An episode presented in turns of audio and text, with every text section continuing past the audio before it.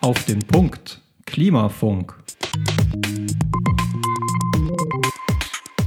Eine Sendung der Parents for Future München auf Radio Lora 92.4.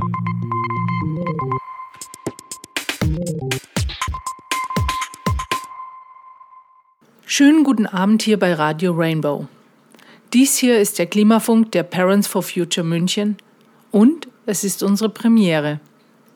Wir senden dieses Jahr viermal donnerstags und haben euch interessante Beiträge zum Thema Klima mitgebracht. Mein Name ist Beate Lippmann und ich führe euch heute durch die Sendung. Was bekommt ihr heute zu hören? Wir stellen euch die Parents for Future München vor, wer wir sind und was wir machen.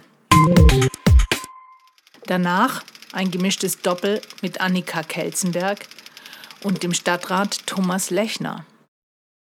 Lasst euch überraschen. Clara Kaufhold stellt euch die Scientists for Future München vor. Und danach ein Beitrag zum Thema Elektromobilität und Batterietechnologie von Franziska Friedrich. Sollen wir uns nun ein Elektroauto zulegen oder wäre das nur Greenwashing?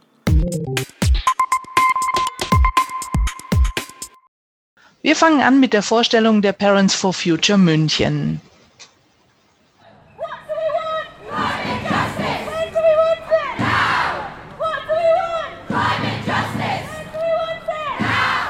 Deutschland Anfang 2019. Nach dem Vorbild in anderen Ländern gründen Schülerinnen Fridays for Future Gruppen. Die jeden Freitag stattfindenden Schulstundert Wissenschaftler und Prominente veröffentlichen Anfang März 2019 eine Petition, die das Anliegen der Schülerinnen und Studierenden unterstützt. Die Sorge, dass aktuelle Maßnahmen zum Klima- und Artenschutz unzureichend sind, halten die Wissenschaftler für berechtigt und gut begründet. Ungefähr zur gleichen Zeit, Februar 2019, knüpfen Eltern der protestierenden Schülerinnen Kontakt untereinander. Zu Beginn organisieren sie sich noch gegen angedrohte Sanktionen der Schul- und Kultusministerien. Doch bald lautet ihr weitergefasstes Ziel, die Schülerproteste aktiv zu unterstützen. Basisdemokratisch werden zunächst unabhängig voneinander Ortsgruppen gegründet, so auch im Frühjahr 2019 in München, als sich Eltern, aber auch Großeltern und Erwachsene ohne Kinder zusammenfinden. Diese Ortsgruppen sind über die Bundesebene der Parents for Future Deutschland miteinander vernetzt. Alle zusammen arbeiten mit folgendem gemeinsamen Selbstverständnis und Leitbild. Vielfältige und basisdemokratische Selbstorganisation. Parents for Future bekennen sich zur strikten Gewaltfreiheit. Rassismus, Sexismus, Fremdenfeindlichkeit und Diskriminierung in jeder Form haben keinen Platz. Unterstützung von anderen For Future Bewegungen. Als Generation der Eltern sehen sich Parents for Future in besonderem Maße in der Verantwortung, für einen ambitionierten Klimaschutz in Deutschland und weltweit einzutreten auf allen Ebenen, sowohl lokal als auch überregional, arbeiten Parents for Future mit Fridays for Future und weiteren For Future Bewegungen zusammen. Wissenschaftliche Erkenntnisse als Grundlage. Unite Behind the Science. Die internationale Forschung zum Klimawandel weist seit 50 Jahren darauf hin, dass Politik und Gesellschaft dringend handeln müssen. Eine ökologische und soziale Transformation der Gesellschaft ist unvermeidlich. Parents for Future haben sich als Ziel gesetzt, diese wissenschaftlichen Erkenntnisse und die möglichen Lösungen zur Vermeidung einer Klimakrise in einer breiten Öffentlichkeit bekannt zu machen. Im Fokus stehen politische Entscheidungsträger auf allen Ebenen, von Kommunalpolitikern bis hin zur Bundesregierung aber auch weitere Gesellschaften durch friedliche Aktionen und Aufklärung auf Lösungen der Klimakrise hingewiesen werden. Wir Parents arbeiten hier in München mit verschiedenen Arbeitsgruppen zusammen und würden uns freuen, wenn wir viele neue Mitglieder gewinnen. Und wer Lust hat, sich im Klimaschutz zu engagieren, kann einfach mal auf unsere Seite https parentsforfuture.de Ortsgruppe München. Und hier zum gemischten Doppel beim Klimafunk. Sieben Fragen zum Klima mit je einer prominenten Person und einem Parent for Future München. Heute Annika Kelsenberg für die Parents und ein bisschen später in der Sendung hören wir dann den Stadtrat Thomas Lechner.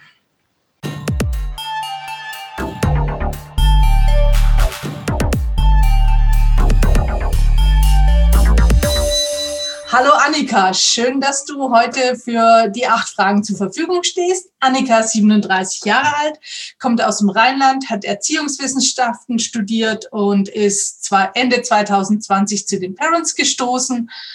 Und dann fangen wir gleich an mit den Fragen. Annika, warum bist du bei den Parents? Ja, also ich war mit meinem Sohn auf den, auf den Demonstrationen und habe, ähm, das, war, das war echt ein gutes Gefühl, weil man da das Gefühl hatte, dass man aktiv werden konnte. Und ähm, dann war ich immer öfter ohne meinen Sohn auch auf den Demos und habe eigentlich nach einem Anknüpfungspunkt für mich gesucht, dass ich aktiv werden kann. Und ähm, auch aus einem Bedürfnis heraus, was zu tun und, und mir später nicht sagen lassen zu müssen, was hast du eigentlich getan? Und dass man, dass man nicht daneben gestanden ist, sondern versucht hat, so einfach ein bisschen mal anzufangen. Und dann ähm, habe ich mich irgendwann ähm, bei den Parents gemeldet und mich gerührt, weil ich gerne mitmachen wollte. Ja, cool. Wir also, freuen uns auch, dass du dabei bist und das ist echt, echt super. So, dann Frage zwei. Wie setzt du deinen persönlichen Klimaschutz um? Wir haben kein eigenes Auto. Wir sind bei einem Carsharing mit dabei. Wir haben angefangen, auf Flugreisen zu verzichten. Wir sind noch nicht ganz dabei, vegetarisch zu leben, aber wir haben drastisch unseren Fleischkonsum eingeschränkt. Wir äh, versuchen auf tierische Produkte zu verzichten. Ich habe, ähm, ja, das Konsumverhalten hat sich auch sehr geändert und ähm, man überlegt dreimal, viermal, ob man das wirklich braucht, ob es jetzt wirklich nötig ist und ähm, ja, versuche einfach eine nachhaltige Alternative zu finden. Und dann habe ich gemerkt, ich bin ähm, politischer geworden. Das ist natürlich auch was. Ich ähm, eine Petition ist ziemlich schnell unterschrieben und es ist ein echt kleiner Beitrag und ähm, das ist natürlich sehr leicht und es sind bei mir eher leichte und kleine Schritte. Ich bin noch nicht bei den ganz großen wie andere, aber irgendwie, man muss ja anfangen. Dann können wir gleich zu Frage drei kommen. Also Frage drei. Ja, also eigentlich war es wirklich total toll, obwohl ich eigentlich ganz am Anfang stehe in dieser Gruppe von extrem aktiven Klimaschützenden, aber trotzdem so mit offenen Armen empfangen worden zu sein. Und es war ein sehr schönes Gefühl, muss ich sagen. Und ja, was, was auch total wichtig für mich war und eine tolle Erfahrung war, ähm, im Rahmen der Parents habe ich, hab ich an Workshop teilgenommen, am Klimatalk, wie gute Klimakommunikation geht, weil ich gemerkt habe, dass da doch auch bei mir eine große Sprachlosigkeit oft ist und dass das ein Hemmnis ist, mit Freunden und Familie darüber zu reden, weil das oft sehr emotional wird und wie man gut im Dialog bleiben kann und wie man einfach ja, gute Gespräche führen kann. Und man muss ja reden und reden ist so ein wichtiges Mittel, was wir haben und was wir alltäglich haben. Und das ist natürlich äh, toll. Und das bietet dieser Klima-Talk extrem gut, sich da auszuprobieren und ist extrem hilfreich und gibt einem viel an die Hand für solche Situationen. Und das ist alles total schön in einer Gruppe zu tun. Ähm, ja, und das, das macht Spaß. Ja, super, klasse, danke Annika. Äh, Termine für den Klimatalk gibt es später. Jetzt kommen wir zur Frage 4. Was war dein schlimmstes Erlebnis?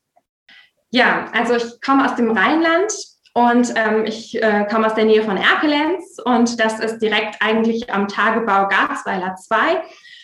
Ich finde diesen Blick in das Loch Und dann sieht man so viel sinnlose Zerstörung und man weiß, die Dörfer werden abgebaggert und es ist so sinnlos, weil wir das alles nicht brauchen.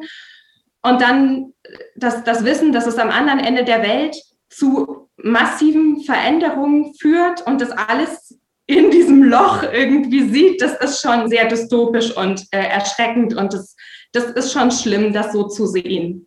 Und auch das Wissen, dass da Heimat zerstört wird und am anderen Ende der Welt aber auch dadurch. Ja, das berührt ja. einen schon ziemlich. Ne? Frage 5. Wie sieht deine Welt 2035 aus? Die gute oder die schlechte war natürlich, dass wir, dass wir wahnsinnig viel auf dem Weg geschafft haben Richtung Klimaneutralität, dass wir, dass, dass viele gute Entscheidungen Richtung Kreislaufwirtschaft gegangen sind, dass einfach eine Mobilitätswende ein Stück weit vollzogen wurde, dass unsere Stadt auch wirklich lebenswerter ist. Also es ist ja nicht nur Klimaschutz, sondern man hat ja auch was davon. Es ist ja wirklich, ich meine, wenn wir mehr Radwege haben, ist es super, wenn die Leute ihr Auto stehen lassen und es ist gleichzeitig ähm, auch, auch, tut man natürlich auch was fürs Klima und das ist großartig. Und das würde mich, das würde mich sehr, sehr freuen.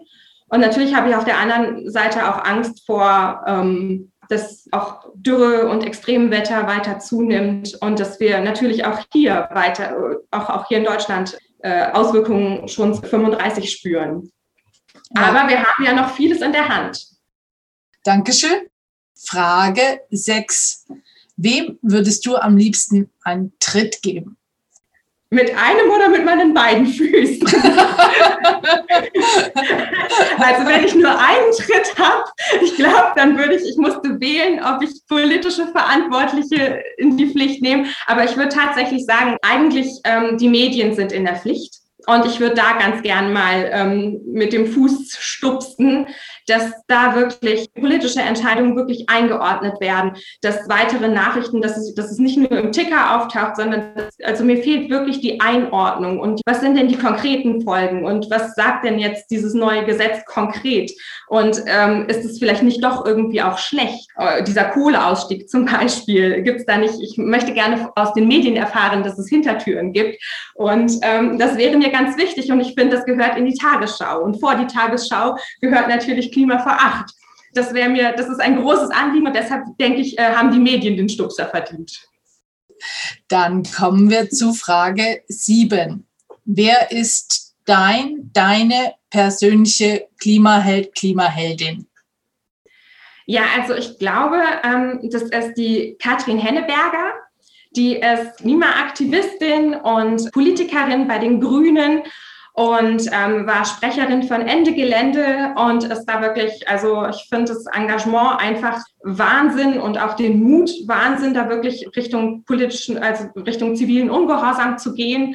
Und ähm, ja, das finde ich total toll und auch immer konstruktiv sich einbringen in die Politik und nicht nur reden, sondern dann auch für Entscheidungen verantwortlich sein und gemacht, also mitgestalten, das finde ich total toll und beeindruckend. Genial, jetzt habe ich wieder jemanden tollen kennengelernt. Katrin Henneberger werde ich gleich recherchieren. Dann sage ich vielen, vielen, vielen Dank für die Beantwortung der sieben Fragen und weiter geht's im Programm. Es gibt keine großen Entdeckungen und Fortschritte, solange es noch ein unglückliches Kind auf Erden gibt. Albert Einstein. Lora München zu hören auf UKW 92,4, auf DAB Plus und im Internet. Sendezeiten und Programm finden Sie unter lora924.de.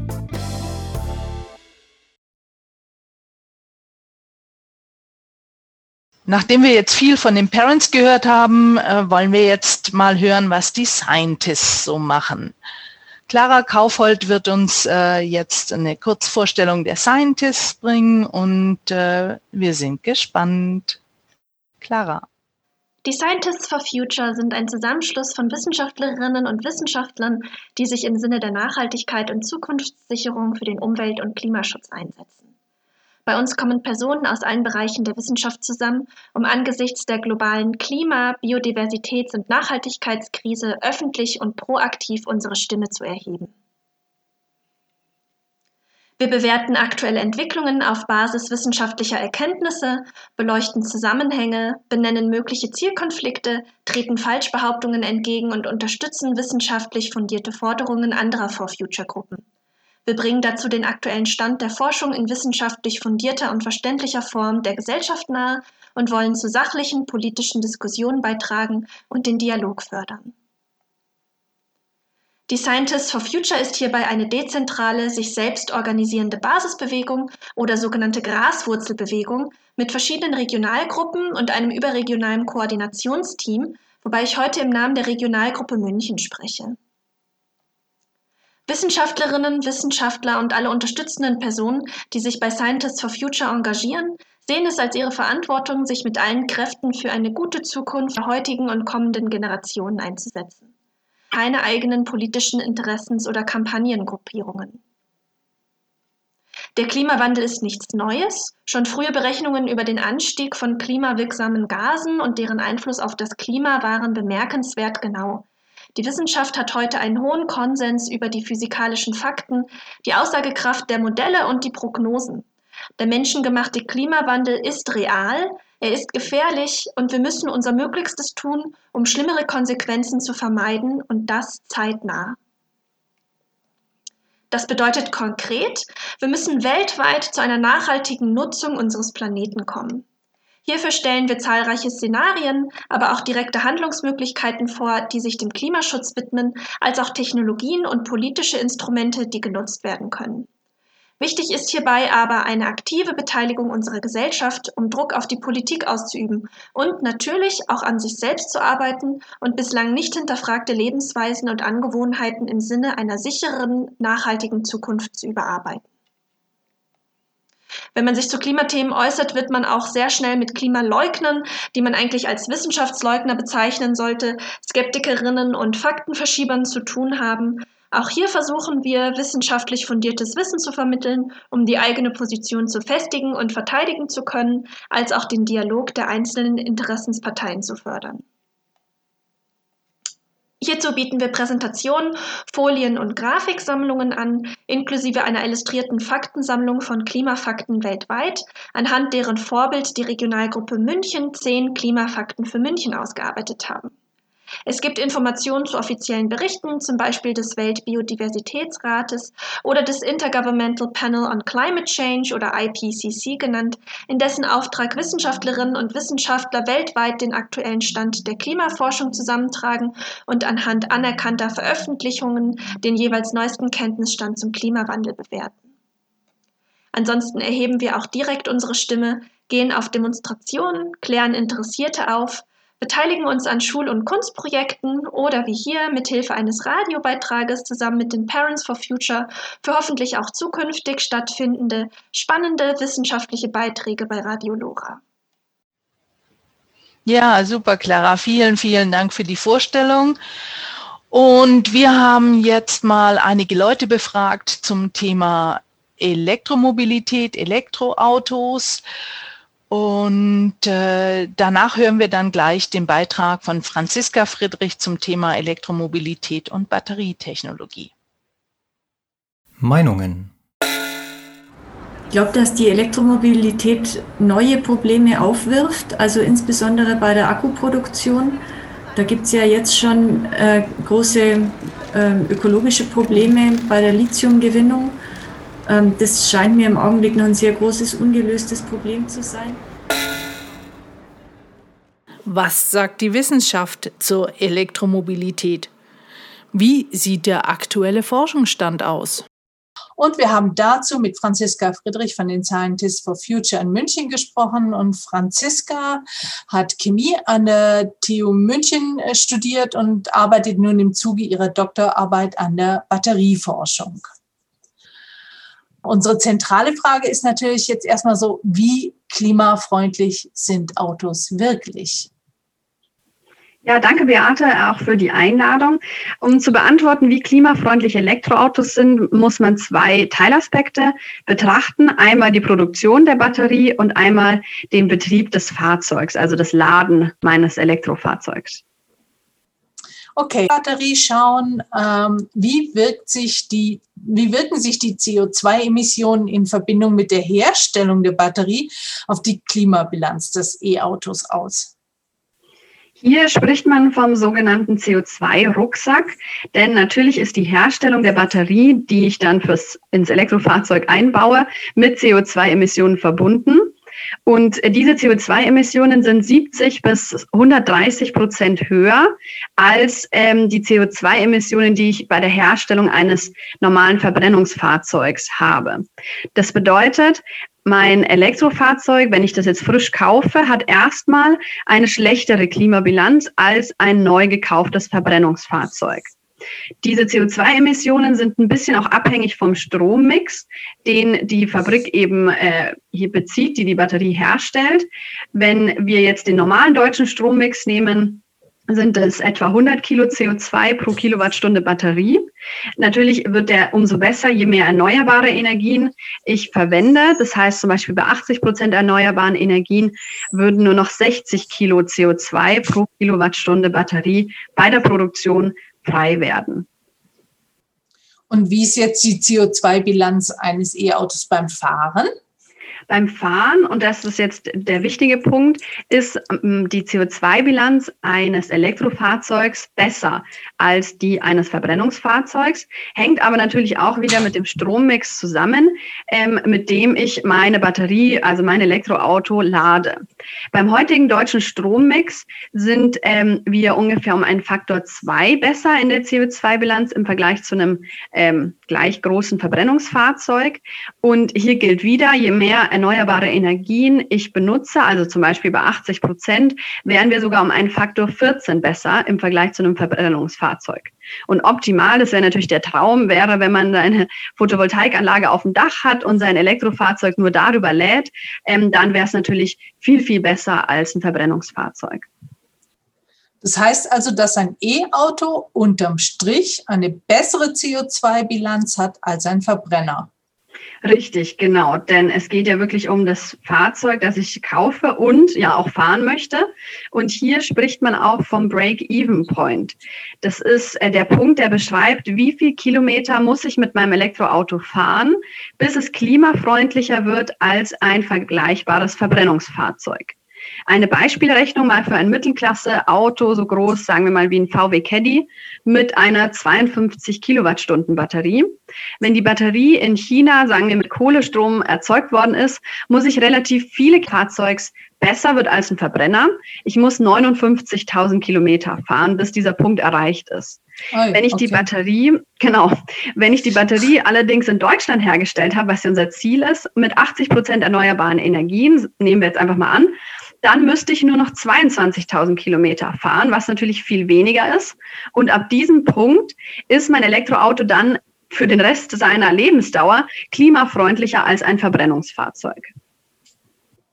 Oh, super. Okay, das hört sich ja schon mal ganz gut an. Also man muss ehrlich zu sich selber sein. Und ähm, wie sieht es jetzt mit dem Thema Ressourcen aus? Hier hört man ja immer wieder, dass für die Herstellung der Batterien nicht genügend Ressourcen zur Verfügung stehen. Ja, also kann ich schon sagen, stimmt so nicht. Die kritischen Ressourcen bei der Batterieherstellung sind auf jeden Fall Lithium, Kobalt, aber auch die Metalle Mangan, Nickel und äh, Graphit. Und die aktuell bekannten Vorkommen an diesen Ressourcen sind heute schon mehr als doppelt so viel, wie ich brauche, um für die ganze Welt Elektroautos herzustellen. Trotzdem, also obwohl wir jetzt diese ganzen Vorkommen kennen, ist Recycling natürlich ein wichtiges Thema. Äh, zum Beispiel Nickel und Kobalt könnten äh, zum Großteil aus gesammelten Batterien wieder zurückgewonnen werden. Und ein solcher geschlossener Stoffkreislauf mit Recycling ist natürlich auch entscheidend für die Nachhaltigkeit von Batterien und damit von den Elektroautos. Aber ich denke, das Thema Recycling könnte da auch eine eigene Sendung füllen. Okay. Ähm, ja, und dann wird in der öffentlichen Diskussion oft darüber gesprochen, dass die benötigten Ressourcen unter problematischen Bedingungen abgebaut werden. Also der Abbau von Kobalt zum Beispiel wird in Verbindung mit Kinderarbeit im Kongo gebracht.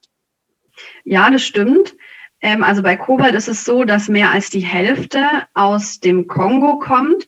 Und hier ist natürlich in den Medien die Kinderarbeit sehr präsent. Man muss aber sagen, dass der Großteil ähm, der Minen im Kongo staatlich sind, ordentlich überwacht werden und äh, dort etwa 15 bis 20 Prozent aus dem Kleinbergbau kommen. Und der ist eben problematisch, weil hier äh, Arbeitsschutzmaßnahmen fehlen und Kinderarbeit ein Riesenproblem ist.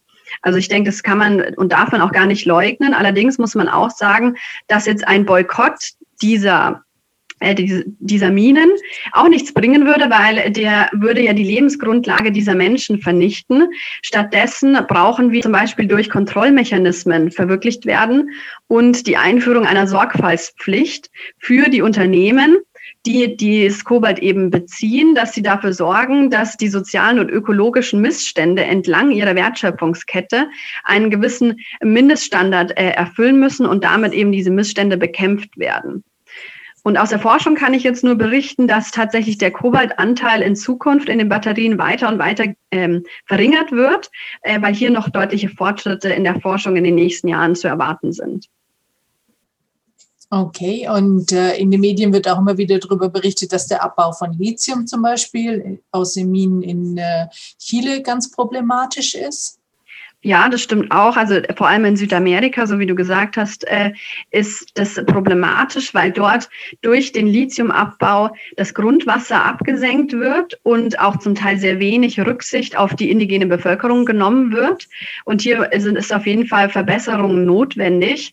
Aber nur, dass man es mal einordnen kann, mehr als die Hälfte des Lithiums wird in äh, Australien aus dem normalen Bergbau gewonnen.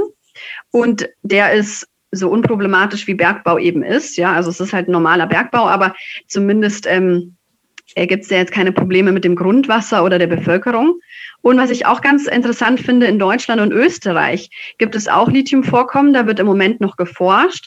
Aber theoretisch könnte man mit dem Lithiumvorkommen, was in Europa bekannt ist, alle Fahrzeuge, die es in Europa gibt, durch Elektroautos ersetzen. Also es wäre auch eine lokale Lösung denkbar, ist im Moment wahrscheinlich lohnt es sich einfach noch nicht. Und das Problem bei Lithium ist auch, dass Recycling im Moment einfach nicht wirtschaftlich ist. Also ich denke, das Fazit bei den Ressourcen wäre, dass es Probleme beim Abbau gibt. Das stimmt und hier gibt es auf jeden Fall noch Verbesserungsbedarf. Das lässt sich aber durchaus durch die Einkaufspolitik der Hersteller steuern und durch technische Entwicklungen auch zum Teil vermeiden. Das heißt, auf der anderen Seite ist es dann eben auch wichtig, darauf hinzuweisen, dass man beim Tanken eines Verbrennungsmotors Benzin und Diesel tankt, das man ja auch erst fördern muss und wo auch ganz viele umweltschädliche Dinge passieren. Genau, das äh, finde ich ist ein sehr wichtiger Aspekt in meinen Augen, weil man tut immer so in der öffentlichen Debatte oder es wird leicht der Eindruck erweckt, dass ähm, ja das Benzin einfach so von der Tankstelle kommt. Aber so wie du sagst, es muss gefördert werden. Dafür brauchen wir Öl, was auch aus dem Erdboden kommt und was auch mit Umweltzerstörungen äh, in Verbindung steht. Ja, ich sage nur so Schlagworte wie Fracking. Umweltschäden gegeneinander aufzuwägen. Ähm, das soll jetzt auch gar nicht das Ziel sein. So ein Vergleich ist ohnehin schwierig. Was mir wichtig wäre, ist, dass man für die Einordnung dieser Debatte mal eine Perspektive oder ein Gefühl für die Masse an Ressourcen bekommt. Wenn ich jetzt vergleiche, wie viel Öl ich brauche, damit in Deutschland ein Jahr lang alle PKWs fahren können, also dass ich die auftanken kann. Da brauche ich 66 Millionen Tonnen Öl pro Jahr. Und diese Zahl kann ich jetzt einfach mal, diese Masse kann ich mal vergleichen. Wenn ich jetzt rein hypothetisch alle Fahrzeuge, die es in Deutschland gibt, das sind 48 Millionen, elektrifizieren würde. Das heißt, in jedes Fahrzeug, was es gibt, möchte ich eine 60 Kilowattstunden Batterie einbauen. Wie viele Ressourcen bräuchte ich dann?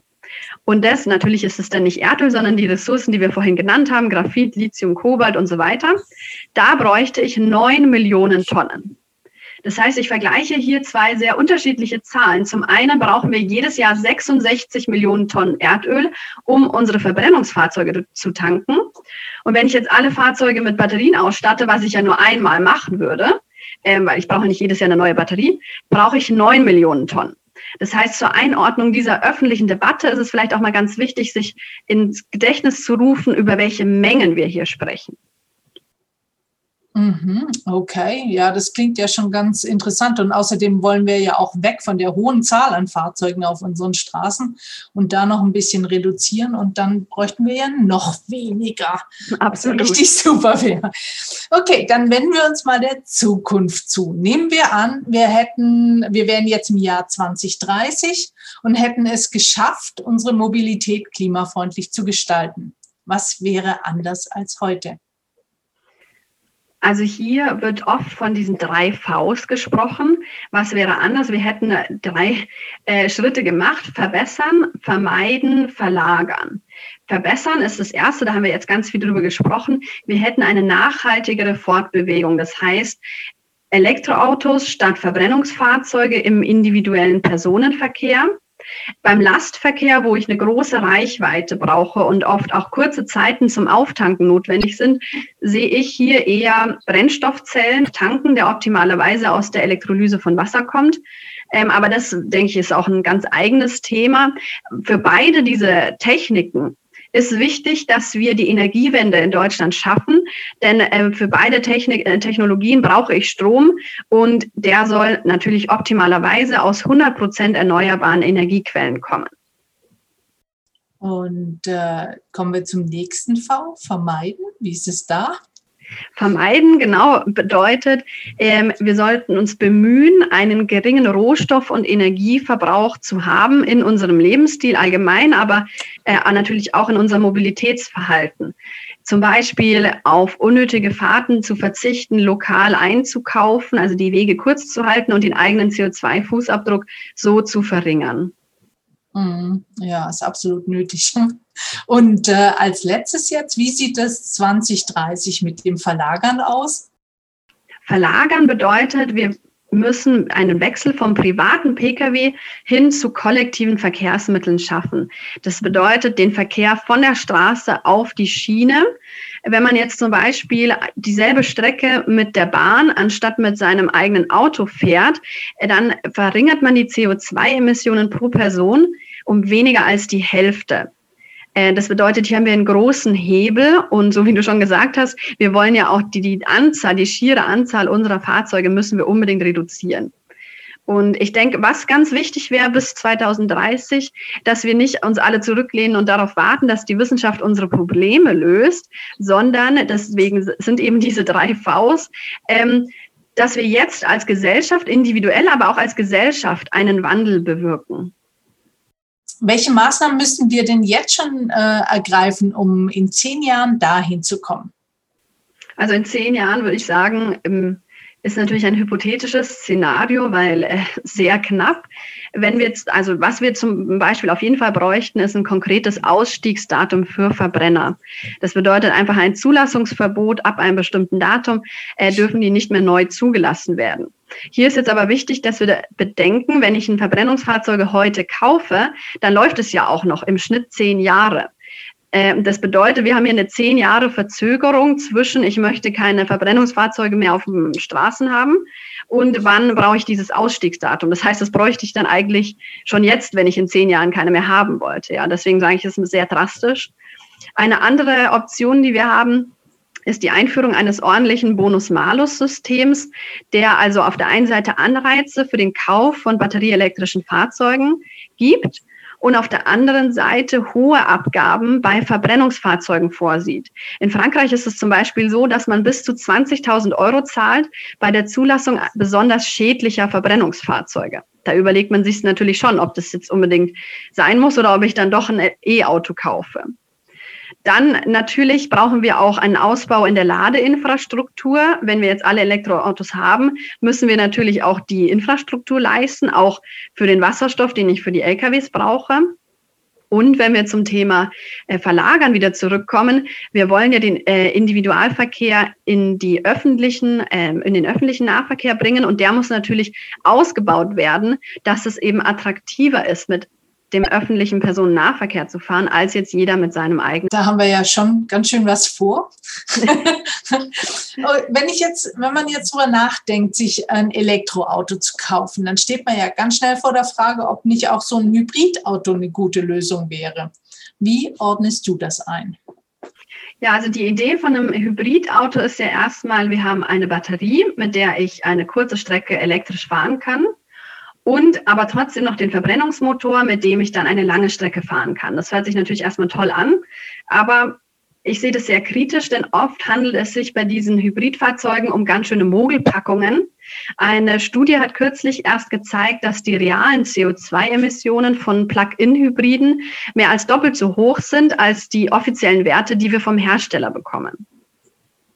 Und was empfiehlst du jetzt unseren Hörerinnen? Was sollen die jetzt tun? Oder wie, wie kriegen die das hin, dass das alles irgendwie so wenig wie möglich ähm, CO2-Emissionen in diese Welt bringt? Also ich denke, wenn man darüber nachdenkt, sich ein neues Fahrzeug zu kaufen, macht auf jeden Fall der Kauf eines E-Autos Sinn. Also diese Stimmen, die man immer hört, ja, man solle noch warten, äh, machen überhaupt keinen Sinn. Wir haben ja auch gesagt, ähm, die CO2-Bilanz ist heute schon besser als bei einem Verbrennungsfahrzeug. Sie wird in Zukunft noch besser, je grüner der Strom ist.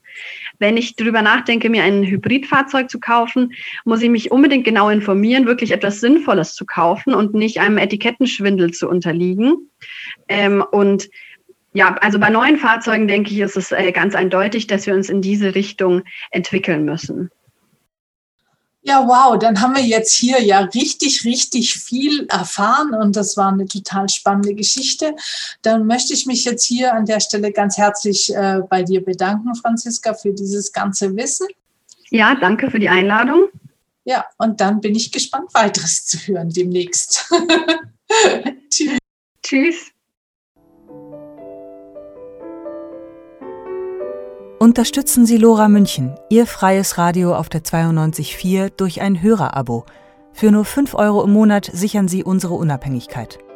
Mehr Infos unter www.lora924.de www.lora924.de oder unter der Telefonnummer 089 480 2851. 089 480 2851. Wir schicken Ihnen gerne Informationsmaterial zu. Klima mit dem parteilosen Stadtrat Thomas Lechner.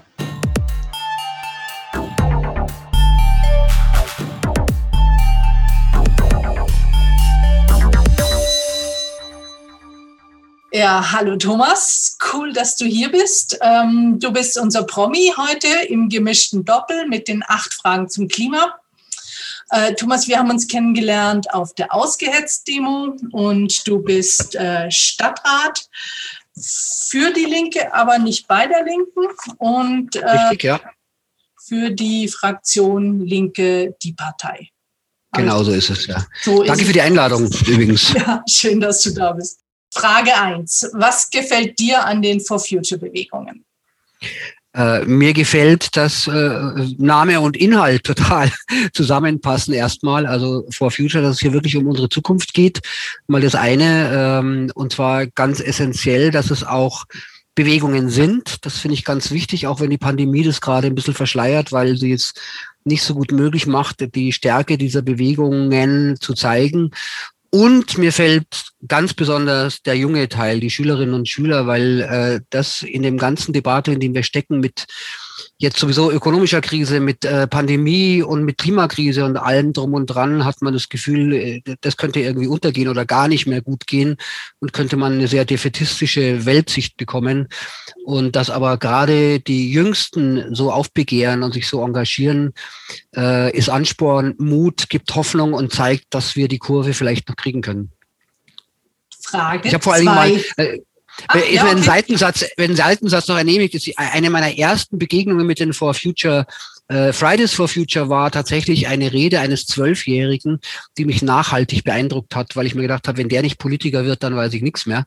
Äh, aber der hat so ein tolles Bild von einem brennenden Haus gemacht, wo man aber die Feuerwehr nicht ruft, weil die Feuerwehr wäre zu teuer und hat es so schön ausgeschmückt darge dargestellt als ein Beispiel, was mit dem Klima gerade passiert. Und äh, einfach so, eine, so ein frisches Rangehen, also an dieses doch sehr komplexe oder frustrierende Thema äh, von den jungen Menschen, das ist einfach, das ist, das ist genau das, was wir brauchen. Ja, da kriege ich auch immer Gänsehaut und mich motiviert es dann voll. cool, okay, Frage zum. Naja, das hat, äh, ich glaube, jeder Mensch und jede Person sollte einen eigenen Klimamix sich zusammenbasteln nach den verschiedensten Kriterien. Bei mir gibt es eins schon mal ganz einfach, ich habe kein Auto und ich brauche auch keins. Ähm, ich äh, versuche mittlerweile, obwohl ich mal eine Zeit lang beruflich viel geflogen bin, aber inzwischen auch erkannt und gelernt habe, dass das gar nicht gut ist, das äh, tunlichst bleiben zu lassen. Ich finde es nicht falsch, wenn man mal irgendwo hinfliegt oder wenn es ein, Ding gibt, aber dass man das sich wirklich gut überlegt. Ähm, das sind so zwei Sachen, die sehr pragmatisch sind. Das dritte ist dann im, im, äh, im täglichen Leben, finde ich, der wichtigste Ansatz ist an der, an der Ernährung, weil da hängt so viel dran ähm, sich ein Bewusstsein zu schaffen, wie die ganzen fatalen Kreisläufe funktionieren, also insbesondere unser Fleischkonsum.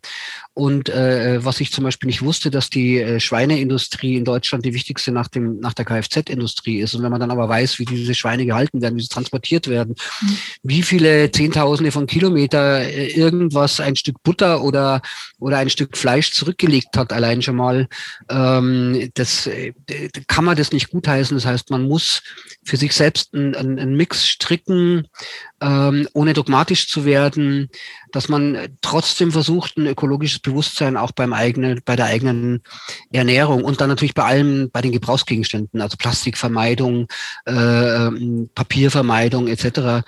Und ich glaube aber den persönlichen äh, Ansatz, den braucht's, um Glaubwürdigkeit äh, und Wumms in die Sache zu kriegen. Was war dein tollstes Erlebnis mit Klimaschutz? Äh, mein tollstes Erlebnis mit Klimaschutz, mit Klimaschutz. Jetzt hätte ich bei tollsten, äh, tollsten Erlebnis mit den Klimaschützern, hätte ich jetzt spontan gesagt, äh, äh der erste große Klimastreik, weil ich da zufällig in Berlin war, wo 250.000 Leute waren. Und ähm, da war auf dem Weg dorthin, das war eigentlich das Beeindruckendste, was mir bisher je in diesem Kontext passiert ist. Also zum, zum Brandenburger Tor, wo es losging, von der S-Bahn-Station weiter Fußweg, liefen lauter Schulklassen und teilweise so richtige Zwerge, so sieben, achtjährige, skandieren durch die Straßen äh, für das Klima. Das würde ich wirklich sagen, das war mein Tollsten jetzt anfangen, äh, äh, das selber zu thematisieren und, und damit hoffentlich auch eine Chance drin liegt. Also nicht eine konkrete einzelne Klimaschutzaktion, sondern das zu sehen, wie das eine ganze Generation begeistert und auf die Straße treibt, wenn es denn dann wieder möglich ist. Das war mein tatsächlich emotional schönstes Erlebnis. Ja, wow. Und äh, jetzt Frage vier, was war dein schlimmstes Erlebnis? Naja, schlimm, schlimm, da müsste man jetzt über alle möglichen Katastrophen gehen, aber ich bringe ein vielleicht was ganz Banales. Und zwar habe ich äh, da, wo ich arbeite, gegenüber gibt es einen Bäcker als einzigen Laden, wo man hingeht. Und ich gehe da seit Jahren schon hin und hole mir da in der Pause oft meine Brotzeit und das sind manchmal zwei, drei verschiedene Sachen und die haben sich da, die gewöhnen sich da immer an, alles in eine einzelne Tüte. Und ich mache das jedes Mal zum Thema und ich sage zum Beispiel schon ja und in äh, alles in eine Tüte, weil im Magen kommt es eh zusammen. Oder ich sage alles in eine Tüte, weil der Wald ist auch wichtig. Ich mache immer so, also die kennen mich, ja, wir kennen uns, wir haben auch sonst Gespräche. Ähm, aber es wird auch nach, nach mehreren Jahren, es passiert nicht automatisch, ich muss es jedes Mal ansprechen. Und das ist eigentlich das schlimmste Erlebnis, weil dieses, ähm, also eine Konsequenz ins eigene Handeln reinzubringen, scheint so schwer zu sein. Also gewohnte Pfade zu verlassen. Und das finde ich eigentlich, obwohl es ein ganz, ganz was Kleines ist. Ich finde es aber eigentlich was Schlimmes, weil es das Dilemma zeigt, in dem wir stecken, wie viel da wirklich zu tun ist, damit wir das äh, behoben kriegen und damit wir auch eine Konsequenz bei allen Menschen reinkriegen. Frage 5. Wie sieht, also in ganz kurzen Worten, wie sieht deine Welt 2035 aus? In einer idealen Welt hätten wir die Klimaschutzziele erreicht. So würde sie aussehen. Äh, in der echten Welt wissen wir 2035, ob wir es hinkriegen, nochmal zu drehen oder ob wir auf die Katastrophe zu rasen. Also ich sag's so und lass es auch einfach so stehen. Frage 6. Wen würdest du am liebsten einen Tritt geben? Andreas Scheuer. Also äh, die verhassteste Person der deutschen Politik, die noch dazu ganz, ganz viel mit äh, dem Klimaschutz oder mit dem nicht stattfinden des Klimaschutz, mit dem äh, Hofieren der Autolobbyindustrie, mit absurden Ideen, mit irgendwie korruptionskorruptiven Strukturen und so weiter. Also ein Dritt ist da viel zu wenig, aber ähm, das wäre wirklich so an dem, glaube ich, da kann mir kaum jemand vorstellen, der sich nicht freut, wenn der mal einen richtigen Arschtritt kriegen würde. Ja, so, Frage sieben. Wer ist dein persönlicher Klimaheld? Gibt's nicht. Und zwar gibt's sie deswegen nicht, weil ich zum einen sowieso nicht so viel von Heldentum halte und zum Zweiten, wenn wir uns bei der Frage des Klimaschutzes auf die Heldinnenfrage verlegen würden, dann verlagern wir das Thema wieder woanders hin.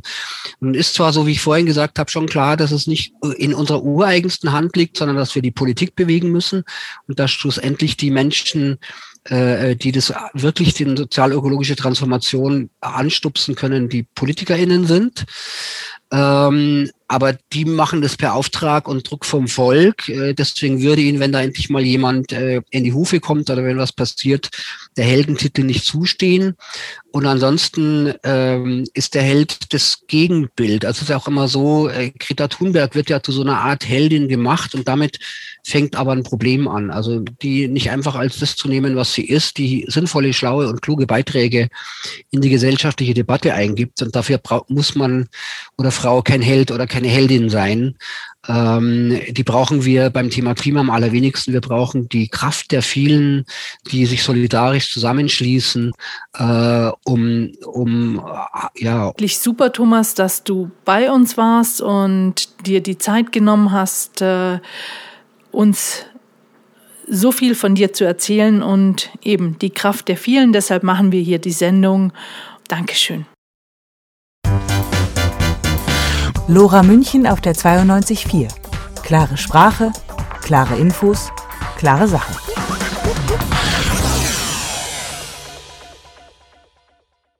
So, ihr Lieben, jetzt sind wir schon am Ende des Klimafunks angelangt. Aber unsere nächste Sendung findet am 29.07. um 19 Uhr statt. Diesmal Schwerpunkt Bundestagswahl. Im Studio waren Tina Bonnertz, Annika Kelzenberg, Clara Kaufhold, Franziska Friedrich, Manfred Bauer und der Stadtrat Thomas Lechner. Durch die Sendung führte euch Beate Lippmann, verantwortlicher Redakteur Ulrich Türk.